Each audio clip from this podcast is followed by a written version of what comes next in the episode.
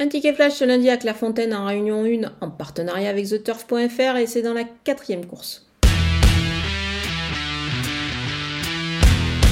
Je vais prendre la ligne du 4 août dernier, c'était sur l'hippodrome de Deauville où le numéro 9 Salazar terminait deuxième devant le numéro 1 Gosse. Il se retrouve quasiment dans les mêmes conditions au poids, donc je pense que l'arrivée devrait être euh, bah, à peu près dans les mêmes conditions ici. Euh, ils s'annoncent encore une fois redoutables tous les deux. Je pense que c'est intéressant de les garder. Alors cette fois, la distance, c'est 1400 mètres avec un tournant. La dernière fois, c'était 1300 mètres en ligne droite. Je ne pense pas que ça devrait les, déconcerter.